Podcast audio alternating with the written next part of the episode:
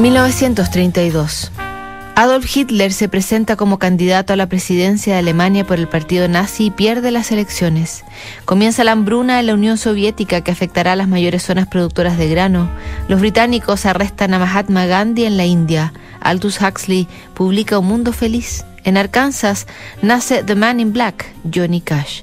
Por esos días de tensión tras la Primera Guerra en un mundo golpeado también por la crisis del 29, el 2 de septiembre Sigmund Freud le escribe una carta a Albert Einstein que se ha convertido en un clásico y que circula titulada ¿Por qué la guerra? Es una carta larga e intensa que entre otras cosas dice, pues bien, los conflictos de intereses entre los hombres se zanjan en principio mediante un expediente somero la violencia, es decir, el recurso a la fuerza impositiva sobre otro u otros.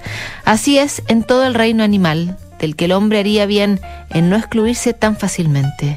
Además, en el caso del animal humano se suman todavía conflictos de opiniones, que pueden alcanzar incluso hasta el máximo grado de la abstracción y que como tales parecerían requerir de otros expedientes para resolverse.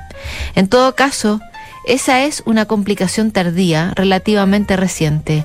Al comienzo, en las pequeñas sordas humanas primitivas, era la fuerza muscular la que decidía ante un conflicto de intereses referidos a objetos que no eran compartibles o que no querían compartirse, a quién pertenecía algo o de quién debía hacerse la voluntad.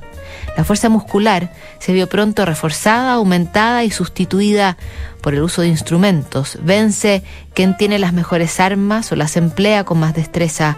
El más hábil sustituye entonces al más fuerte.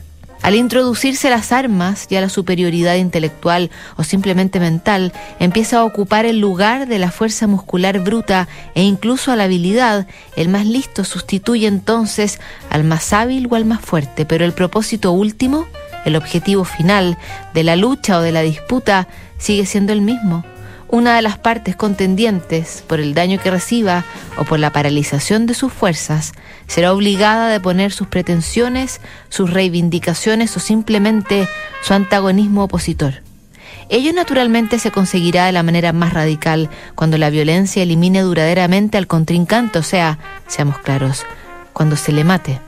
Esto sin duda además tiene la doble ventaja de impedir que insista y vuelva a empezar otra vez su oposición y de que el destino sufrido por él sirva de escarmiento y haga que otros quieran seguir su ejemplo y abandonen definitivamente la lucha.